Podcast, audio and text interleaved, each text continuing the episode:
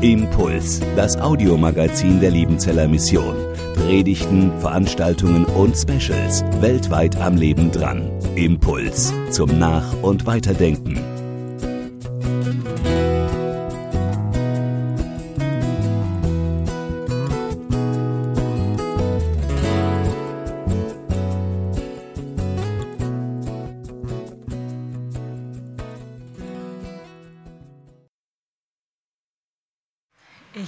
Möchte den Vortrag mit einem kurzen Gebet beginnen.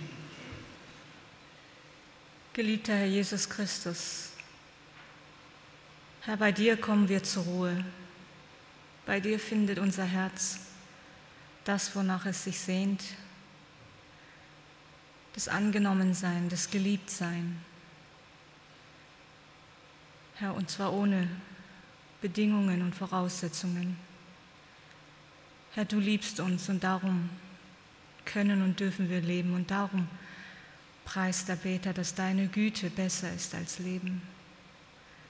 Herr, du siehst jetzt diese Zeit, sie gehört dir und ich möchte dich bitten um deinen Heiligen Geist, dass du unsere Herzen und Ohren öffnest, dass wir hören lernen, wie Jünger es tun, auf dein Wort. Herr, du hast verheißen, dass die Wahrheit uns frei machen wird. Herr, dein Wort ist die Wahrheit. Amen. Liebe Brüder und Schwestern, das Thema des heutigen Vortrags lautet Glaube und Gehorsam. Das sind zwei große Begriffe. Und ich möchte am Anfang des Vortrags Sie mit hineinnehmen in eine für mich eher ungewöhnliche Erfahrung, die der eigentliche Auslöser war für meine Beschäftigung mit diesem Vortragsthema. Ich war vor vielleicht drei Jahren auf einer Fortbildung ähm, nee, das war noch länger, fast vier Jahren auf einer Fortbildung der Bayerischen Landeskirche, ähm, die nannte sich geistliche Begleitung. Und ähm, das sind schon zwei Begriffe, die ich jetzt nicht so in meinem Wortschatz kannte. Meine Schwester hatte mich äh, eingeladen und auch mit angemeldet, dass ich mal auf einen Schnupperkurs mit dabei bin. Und dadurch bin ich dann in diese äh, Fortbildung ähm, hineingekommen. Und dort auf dieser äh, Fortbildung, die über fast zwei Jahre ging, äh, man trifft sich dann immer für eine Woche in Selbitz, ähm, gab es eine geistliche Übung, die zurückgeht auf die ähm, christlichen Traditionen der Klöster in der Alten Kirche und Mittelalter. Und es nennt sich so etwas wie ein Körpergebet. Und es war für mich eine ganz, ganz äh, ungewöhnliche Erfahrung, in den ersten Tagen bei den Gebetsstunden mit den Schwestern und äh, anleitenden Personen dazusitzen, mit den Teilnehmern und dann sitzt man da, hat die Augen zu und fängt will beten und dann fängt die Anleiterin so an. Wir spüren unsere Atmung, wie die Luft in uns hineinströmt, unsere Lunge füllt und weitet, unseren ganzen Körper belebt und mit Sauerstoff versorgt. Und wir spüren, wie die Luft wieder hinausströmt aus unserem Leib. Wir spüren unsere Wirbelsäule, wie unser Kopf auf dieser Säule ruht. Wir spüren unsere Halswirbel, unseren Rücken, unseren Beckenknochen, den Stuhl unter uns, wie unsere Oberschenkel auf dem Sitz ruhen, der feste Boden unter, seinen, unter unseren Füßen und so weiter und so fort. Und für mich, das muss ich ehrlich zugeben, waren diese Zeiten unheimlich herausfordernd und auch irritierend. Ich habe mich dann während des Gebets tatsächlich gefragt, muss ich mich jetzt nun beim Beten auch noch herumschlagen mit irgendwelchen Rückenwirbeln und Beckenknochen, äh, wo ich gar nicht weiß, wo die sitzen. Und als ich dann gemerkt habe, dass diese Gebetsübungen nicht nur einmalig durchgeführt werden, sondern wiederholt, habe ich mich dann entschlossen, einfach mal freundlich nachzufragen, was der Sinn dieser Übung eigentlich ist. Weil ich gemerkt habe, dass es für mich fremd ist, heißt es noch lange nicht, dass es keinen Sinn hat, nur dass ich es vielleicht nicht, äh, dass ich nicht den Zugang dazu habe. Und die Antwort hat mich gegen meine eigene Erwartung überrascht und auch überzeugt. Der Hintergrund dieser Gebetsübung, so wurde mir erklärt, lag darin oder liegt darin, dass, wie wir wahrscheinlich alle kennen, die Gedanken beim Beten nicht immer da sind, wo sie eigentlich sein sollten. Unsere Gedanken hier im Kopf schweifen sehr schnell und leicht ab und sie sind sehr schwer zu erfassen. Der Leib dagegen, unser Körper, ist fassbar und konkret greifbar und dadurch wurde mir erklärt, dass wir uns im Gebet bewusst zunächst auf unseren Leib konzentrieren, auf den Atem, auf die Lunge auf die Wirbel, auf den Kopf, auf die Füße, wissen wir, dass wir hier sind. Das ist nicht nur Schein sondern Wirklichkeit. Ich spüre meine Schultern und meine Hände und meinen Rücken. Und ich weiß ohne Zweifel, ich bin da. Bei den Gedanken ist das nicht selbstverständlich. Die können unsichtbar in ganz andere Galaxien unterwegs sein während des Betens. Und beim Körper ist es anders. Und die Übung bestand darin, dass die einleitende Fokussierung und Wahrnehmung des konkreten und fassbaren Körpers hier uns jetzt hilft, auch die Gedanken mehr zu fokussieren und bewusster wahrzunehmen im Gebet.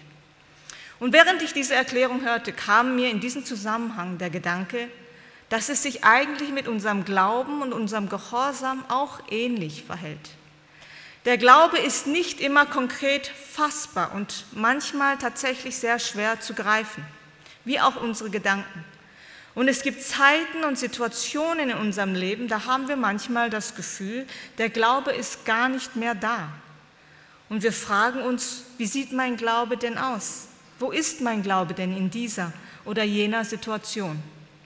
Und an dieser Stelle meine ich sagen zu können, der Gehorsam ist für den Glauben, was der Körper für unsere Gedanken ist. Noch einmal, der Gehorsam ist für unseren Glauben das, was der Körper für unsere Gedanken ist. Der Gehorsam ist sozusagen der Körper unseres Glaubens, der Bereich des Glaubens, der fassbar und greifbar ist. Er lässt mich wissen, der Glaube ist da, konkret, fassbar und greifbar. Nun ist es ja häufig so, dass unser Verständnis von Gehorsam sehr leicht überlagert werden kann von der prominenten theologischen Diskussion um Glaube und Werke. Und weil wir nicht selten Gehorsam und Werke in eine Verbindung bringen und nicht so sehr Gehorsam und Glaube, kann es sein, dass der Gehorsam uns wie eine Forderung und wie ein Maßstab erscheint, dem wir oft nicht zu genügen scheinen. Also Gehorsam nicht als eine Einheit mit dem Glauben, sondern und damit als eine Hilfestellung zum Glauben, sondern eher als eine Instanz zur Überprüfung und Beurteilung unseres Glaubens. Und der Gedanke, der Gehorsam ist für den Glauben, was der Körper für unsere Gedanken ist, hat für mich das Verständnis von Gehorsam etwas rausgeholt aus dieser theologisch-dogmatischen Diskussion und ihn in eine etwas andere, wie soll ich sagen, vielleicht etwas eher realistischere und nüchterne und hilfreiche Perspektive gerückt.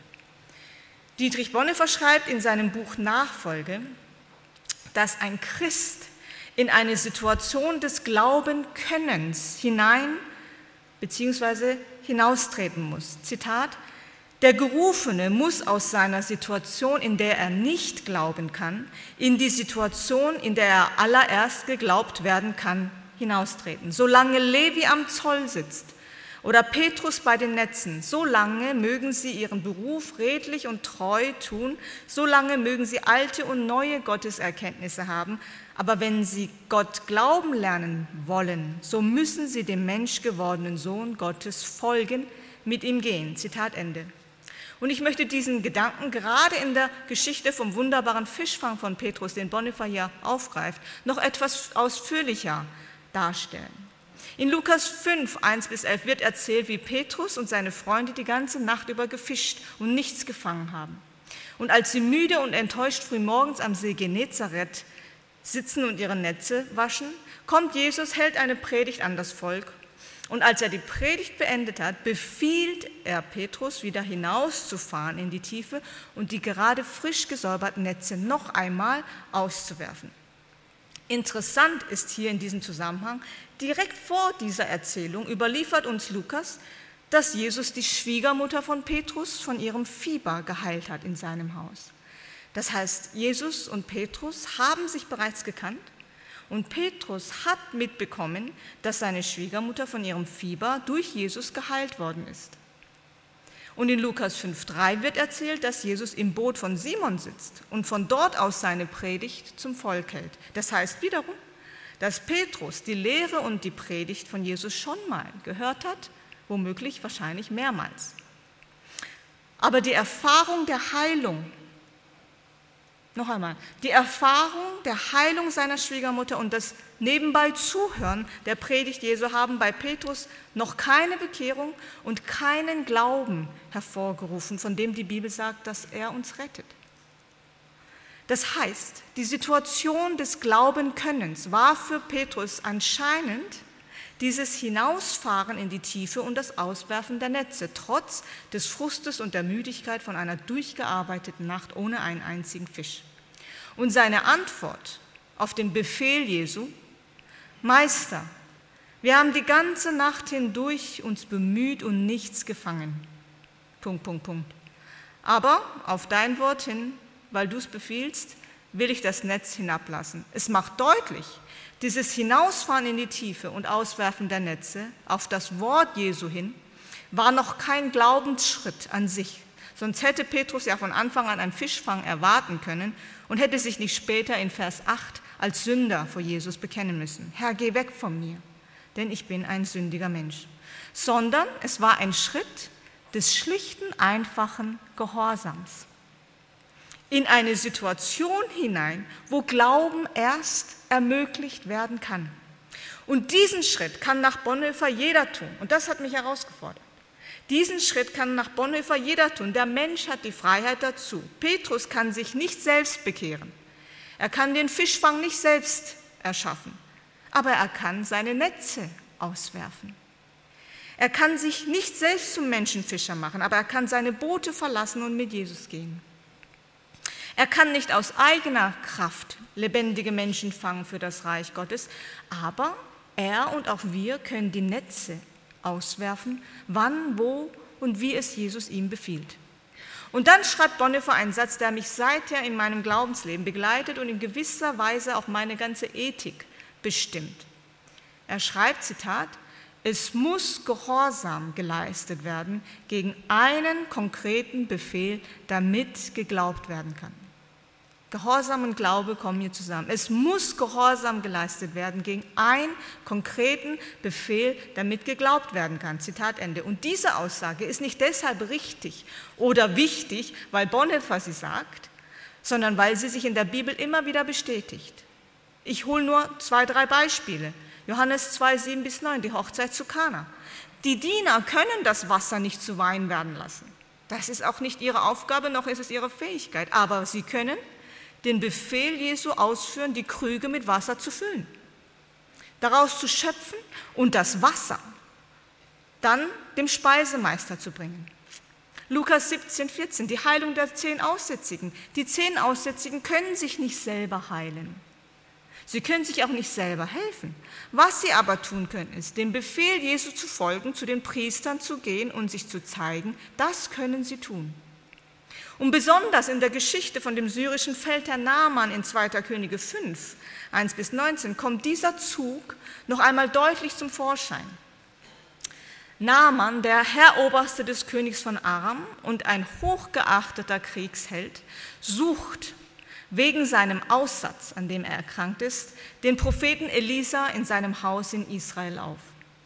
Ein ganz hoher Besuch aus der damaligen Weltmacht mit seinem Gefolge und den Dienern. Elisa hört, dass er draußen ist und schickt daraufhin einen Boten zu ihm raus mit dem Befehl, siebenmal im Fluss Jordan zu baden. Und Naaman regt sich furchtbar auf.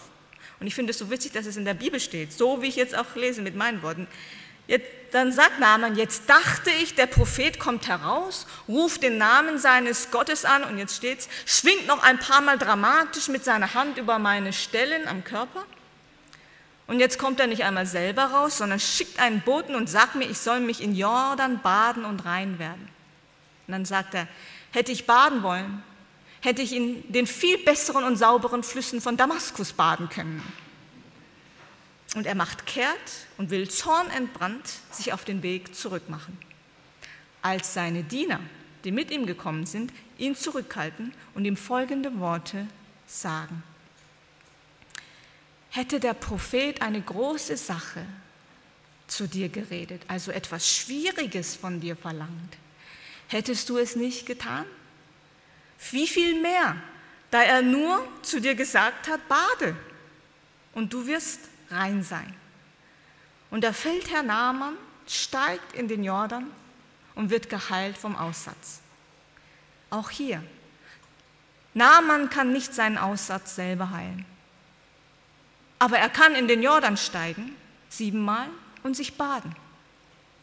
Dieser eine konkrete Befehl, liebe Brüder und Schwestern, von dem Bonhoeffer redet, kann für jeden von uns völlig anders aussehen, je nach der Situation, in der wir uns gerade befinden. Es kann was völlig Banales und Leichtes sein, wie bei Naaman, oder es kann ein Befehl sein, der mich wirklich etwas kostet, wie zum Beispiel beim reichen Jüngling, der alles verkaufen und Jesus nachfolgen sollte. Das Kriterium ist nicht, ob es leicht oder schwer ist, sondern dass der Gehorsamschritt, ganz wichtig, auf das Wort Jesu hin erfolgt. Und die Situation, in der wir glauben lernen können, in der geglaubt werden kann, hat nicht diese oder jene Merkmale. Geh in die Mission. Das ist die Situation. Oder bleib zu Hause. Studiere das oder mach eine Ausbildung. Geh nach rechts oder links. Die Situation, in der wir Glauben lernen, hat nicht diese oder jene Merkmale, sondern sie wird allein durch den Ruf Jesu Christi als solche qualifiziert. Und deshalb sind diese Situationen, in der Sie und ich Glauben lernen können, wo Glaube überhaupt erst möglich wird, so verschieden für uns alle, wie wir verschieden sind und unsere Lebensgeschichten. Der einzige gemeinsame Nenner ist der Ruf Jesu an jeden von uns persönlich.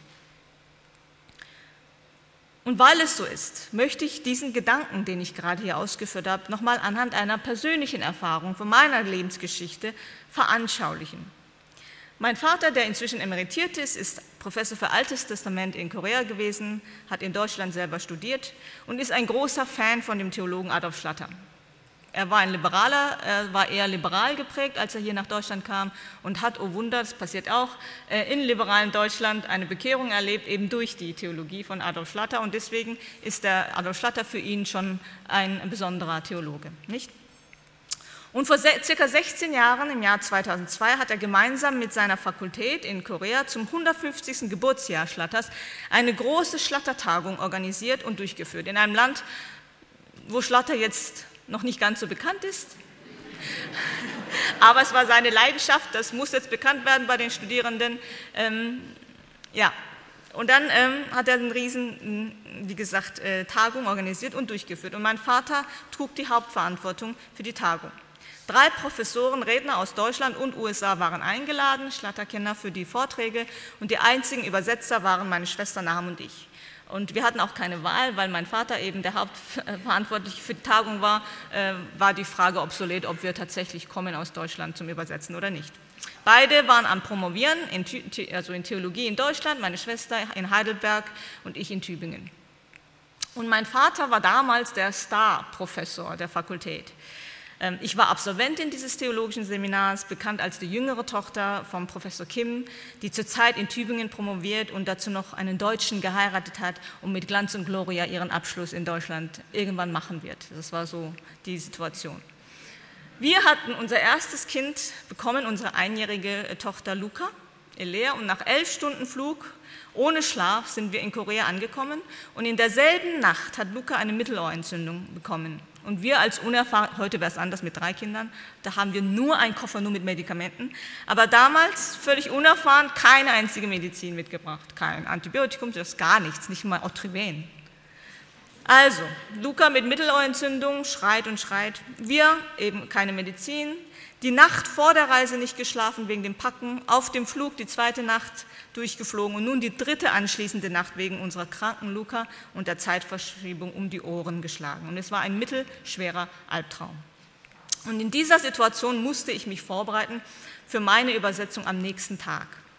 Ein 14-seitiger Vortrag 14-seitiges Vortragsmanuskript von einem sehr brillanten Theologen und Redner aus Deutschland, dessen Vortrag ich eben bei der Tagung übersetzen musste. Das Manuskript war voll mit komplexen Sinnzusammenhängen, überlangen Sätzen und vielen theologischen Fachwörtern, so wie die theologischen Vorträge manchmal sein können. Und ich musste gefühlt jedes dritte Wort im deutsch-koreanischen Wörterbuch nachschlagen. Ja, ohne, mit drei Nächte ohne Schlaf. saß ich da und habe gefühlt wirklich jedes dritte Wort nachgeschlagen, weil meine Sprachkenntnisse schlichtweg nicht ausgereicht haben.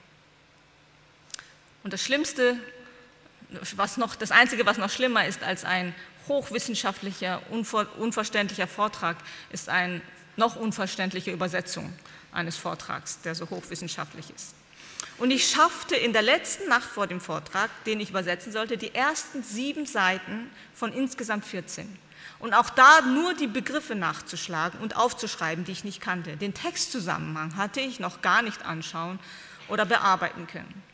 Und so ging ich an dem nächsten Morgen mit zwei Stunden Schlaf, einem nur zur Hälfte bearbeiteten Manuskript und einem Wahnsinnsleistungsdruck in diese Tagung. Über 500 Teilnehmer, darunter meine eigenen Eltern, ehemalige Professoren, die mich unterrichtet hatten, Pastoren aus ganz Korea. Und alle waren super gespannt, die jüngste Tochter von ihrem Lieblingsprofessor Kim endlich mal in Aktion zu erleben bei der Übersetzung von einem deutschen Redner. Und ich habe das richtig gespürt. Die Leute sind auf mich zugekommen, ja, du promovierst in Deutschland, bist verheiratet mit einem Deutschen, wir wissen es. Wir freuen uns auf deine Übersetzung. Und bei mir ist dann irgendwo der Schalter ausgegangen. Und ich habe gemerkt, dass mir übel und schwindlig wurde.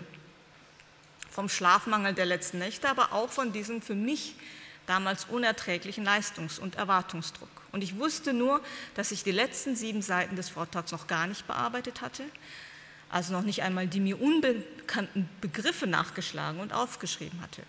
Und dann ging alles in mir zu, wie wenn die Leitung irgendwo gekappt worden ist. Und ich bin nicht stolz darauf, aber ich habe dann die Flinte ins Korn geworfen. Das habe ich extra nachgeschlagen. Das ist ein Sprichwort, nicht, dass ich da irgendwas meine. Die Flinte ins Korn geworfen. Circa sieben bis acht Minuten, bevor der Vortrag anfing. Ich bin zu meiner Schwester gegangen, die am Tag vorher den ersten Redner der Tagung übersetzt hatte. Sie und ich hatten uns die Vorträge aufgeteilt über die Tage und jeder hatte seine Vorträge, die er übersetzen musste auf der Tagung und habe ihr ins Gesicht gesagt, du, mir geht es nicht gut, ich muss gleich kotzen. Du musst übersetzen. Und meine Schwester, wer sie kennt, weiß es, meine Schwester ist eine unheimlich starke und ruhige Persönlichkeit, zwei Jahre älter als ich und ein bisschen anders als ich. Sie ist eine unheimlich starke und ruhige Persönlichkeit, die für mich immer da war und immer eingestanden ist. Ich habe sie in meinem Leben, glaube ich, vielleicht dreimal völlig fassungslos erlebt und das war einer von diesen drei Malen. Ihr Gesicht ist völlig blass geworden. Sie hat mich nur angesehen und konnte auch nichts groß sagen wegen dem Schock. Mein Vater war in Rage und ich war innerlich wie betäubt. So ein Versagen auf der ganzen Linie. Ich habe meiner Schwester das Manuskript in die Hand gedrückt, mich umgedreht und bin den langen Gang durch die Menschenmassen in Richtung Ausgang gelaufen. Und das war vielleicht dreimal oder zweimal so lang wie hier mit dem einen Ziel nur raus hier. Und als ich so vielleicht noch fünf Meter vor der rettenden Ausgangstür war, höre ich diese leise, und ich bezeuge es, liebe Brüder und Schwestern, höre ich diese leise, und, aber bestimmte Stimme zu mir sagen, Niam, was tust du da? Und meine Antwort war, was sieht es aus, was ich tue? Ich hau ab ich muss weg von hier. Ich kann und werde mich nicht zum Hampelmann machen vor dem ganzen Publikum. Ich bin keine Lachnummer und ich schaffe das nicht. Und gleich bin ich raus da aus der Tür. Und dann kam die Stimme wieder.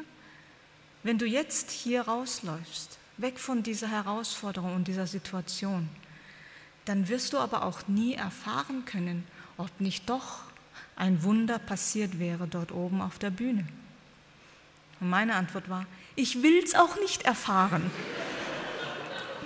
Ich verzichte auf das Wunder. Das war wirklich meine Antwort. Ich will es gar nicht. Ich wähle die Mittelmäßigkeit im Glauben. Und gut ist's. Ich bin kein Petrus, der aus dem Boot steigt, um im Sturm übers Wasser zu laufen. Ich bin vollkommen zufrieden, wenn ich im Sturm im Boot sitzen bleiben kann und mich an der Reling festhalte. Und dann kam noch einmal dieser Satz, dann dreh dich noch einmal um. Und ich hatte wirklich noch einen Meter vielleicht zur Tür und habe mich noch einmal umgedreht.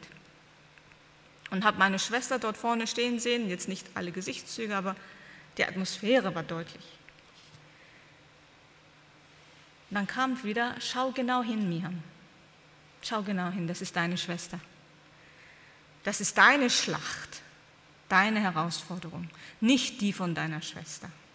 Sie macht sich zum Hampelmann und zu einer Spottnummer dort auf der Bühne, und zwar an deiner Stadt.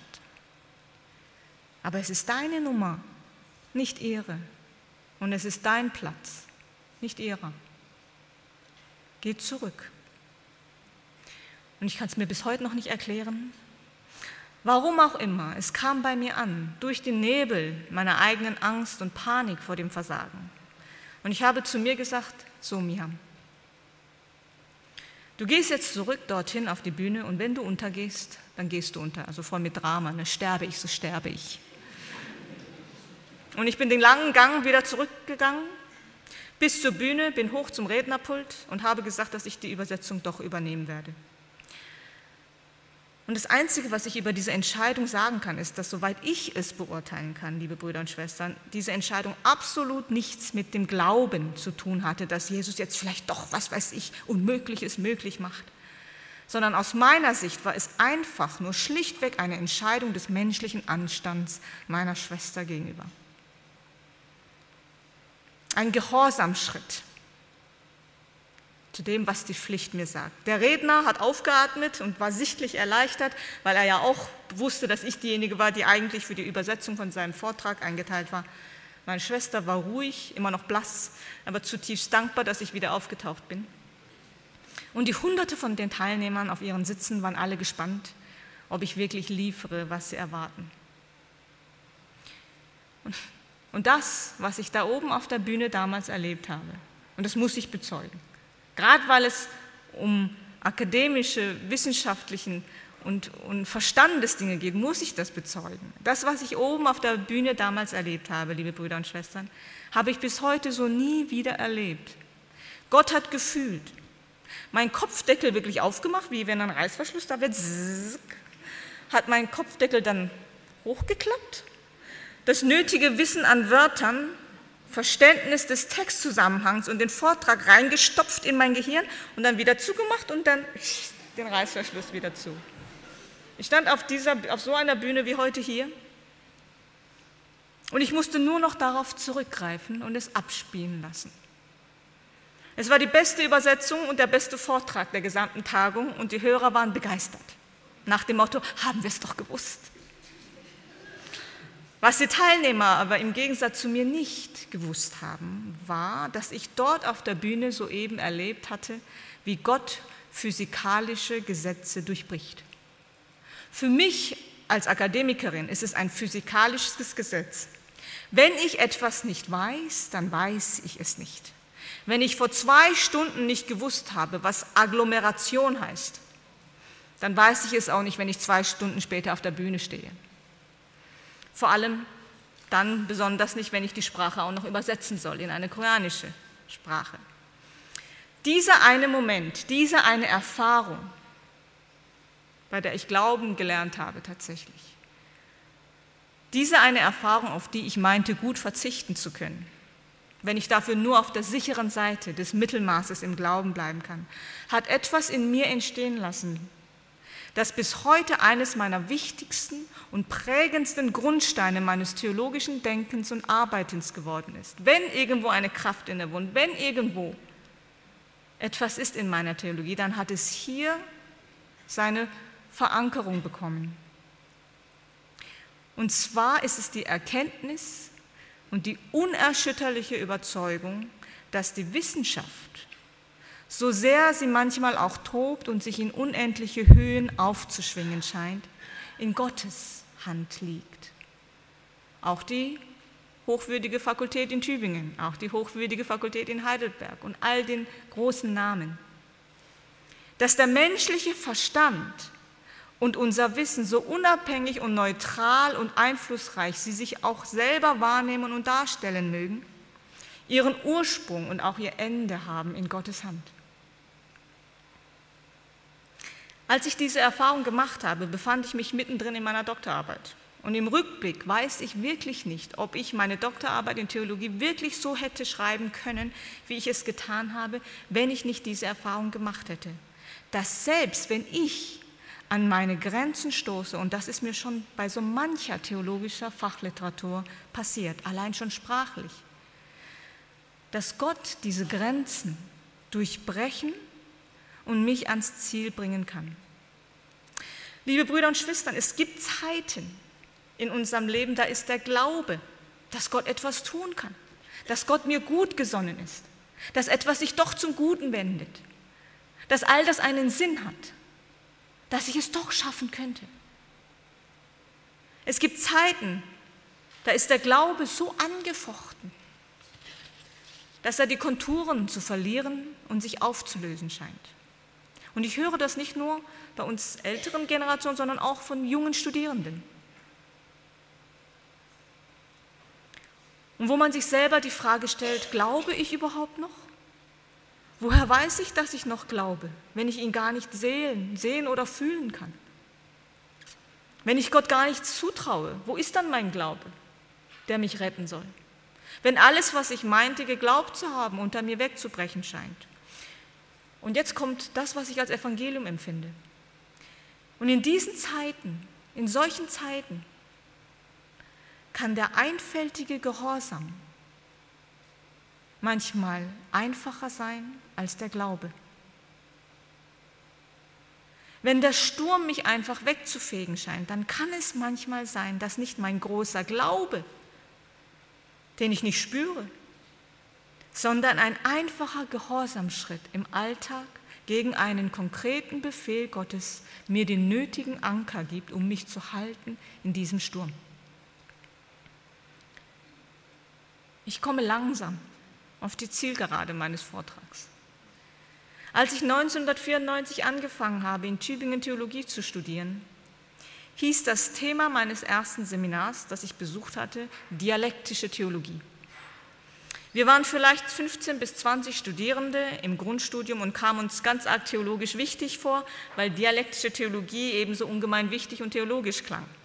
Und ich werde nie die erste Frage vergessen, mit der der Dozent seinen ersten Unterricht begonnen hat.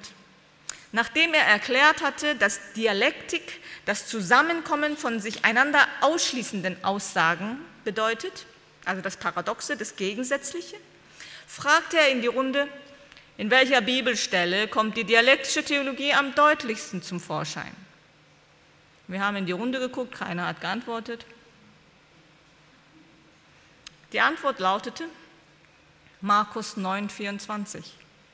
Ich glaube, hilf meinem Unglauben. Die Antwort eines verzweifelten Vaters, dessen schwerkranken, besessenen Sohn auch die Jünger Jesu nicht zu heilen vermochten und der nun als letzte Möglichkeit sich an Jesus wendet und ihn bittet, wenn du etwas kannst, so habe Erbarmen mit uns und hilf uns. Und Jesus antwortet ihm, du sagst, wenn du kannst. Alles ist möglich dem, der da glaubt. Und sofort, sogleich schreit der Vater die Antwort heraus, ich glaube. Tut er das? Glaubt er wirklich, dass Jesus seinen Sohn heilen kann und will? Vertraut er ihm voll und ganz, ohne jeglichen Zweifel? Mit einem tiefen inneren Frieden? Ich glaube, und dann bricht es aus dem Vater heraus, seine ganze Verzweiflung. Hilf meinem Unglauben. Es ist kein Glaubensschritt, sondern ein Gehorsamsschritt, den der Vater hier geht. Und genau darin, in diesem Gehorsam, der für uns manchmal so so weit weg vom Glauben zu sein scheint. Genau in diesem Gehorsam, selbst wenn er nur aus der puren Verzweiflung heraus geboren ist oder der Resignation, liegt der Glaube. Dieser berühmte Glaube, von der die Reformation spricht, von der der Römerbrief spricht, von der der Jakobusbrief spricht, liegt dieser große Glaube, den wir selber in manchen Situationen unseres Lebens nicht sehen und fühlen können, weil er so gar nicht unseren eigenen Erwartungen und Vorstellungen von Glauben entspricht. Weil vielleicht die Verzweiflung und die Müdigkeit und Resignation unseren Glauben auf einen glimmenden Docht reduziert haben. Aber es ist der Wesenszug unseres Heilandes, Jesus Christus, liebe Brüder und Schwestern, dass er das geknickte Rohr nicht zerbricht und den glimmenden Docht nicht auslöscht. Ich glaube, hilf meinem Unglauben. Und Jesus heilt den Knaben. Liebe Brüder und Schwestern, es ist mein Gebet und meine Hoffnung, dass Glaube und Gehorsam für uns, die wir Jesus nachfolgen und ihn lieben, immer mehr zu einer untrennbaren Einheit wird. Nicht, weil wir durch unseren Gehorsam beweisen müssten, wie gläubig wir sind. Das ist völlig die Pointe verfehlt. Ich glaube, hilf meinem Unglauben ist kein Beweis dafür, wie groß mein Glaube ist. Eigentlich ist es eine Insolvenzerklärung aus Verzweiflung. Alles ist möglich dem, der da glaubt. Ich glaube. Hilf meinem Unglauben. Nicht, weil wir durch unseren Gehorsam beweisen müssten, wie gläubig wir sind, sondern weil Gott uns im Gehorsam etwas Kostbares, wirklich Kostbares, ein Schatz, eine Möglichkeit geschenkt hat, das uns hilft, auch oder gerade in der Not unseres Glaubens, unseren Blick auf Jesus Christus zu richten und von seinem Ruf an uns heraus die Gewissheit zu bekommen, dass der Glaube nicht tot ist, sondern in uns lebt. Und dazu möge Gott uns helfen und segnen. Ich danke Ihnen für Ihre Aufmerksamkeit.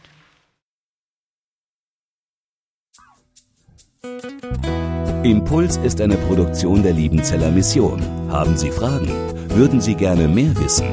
Ausführliche Informationen und Kontaktadressen finden Sie im Internet unter www.liebenzell.org. Die Liebenzeller Mission produziert ebenfalls das Fernsehmagazin Weltweit am Leben dran. Informationen zur Sendung und zum Empfang gibt es unter www.weltweit-magazin.de.